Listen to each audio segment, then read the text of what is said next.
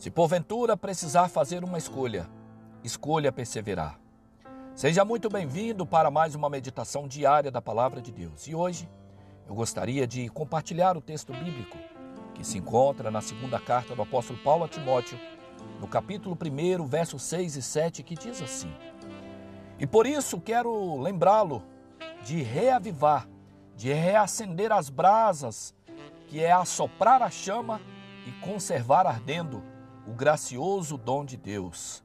Porque Deus não nos deu um espírito de timidez, mas Ele nos deu um espírito de poder e de amor e de mente calma e bem equilibrada e de disciplina e autocontrole.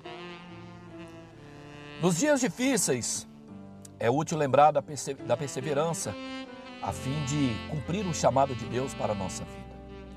Nesses dias, quando você sentir vontade de desistir, lembre-se simplesmente que Deus lhe deu o poder para resistir. Na passagem de hoje que nós lemos, aprendemos que Timóteo era um jovem ministro que simplesmente teve vontade de desistir. O fogo que um dia havia queimado dentro dele estava começando a se apagar. A igreja naqueles dias estava passando por muitas perseguições e Timóteo tinha seus temores. Talvez ele se sentisse esgotado e pensasse que tudo estava desabando sobre a sua cabeça. Ele havia chegado ao ponto em que precisava ser encorajado e se animar na fé. Paulo, escrevendo, estava dizendo: Timóteo, você pode ter vontade de desistir, mas estou trazendo à sua memória o chamado que está sobre a sua vida.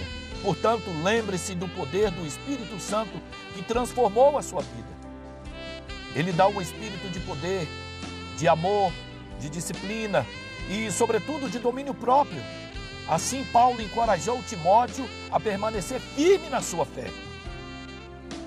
Por isso, eu quero te dizer que se nós tivermos estabilidade, faremos o que é certo, mesmo quando é difícil, mesmo quando não sentimos bem. Por isso, seja encorajado hoje, sabendo que você pode fazer tudo o que precisa fazer sobretudo em Cristo, porque você tem o que é preciso. Você tem o Espírito Santo de Deus sobre a sua vida. Não desista, anime.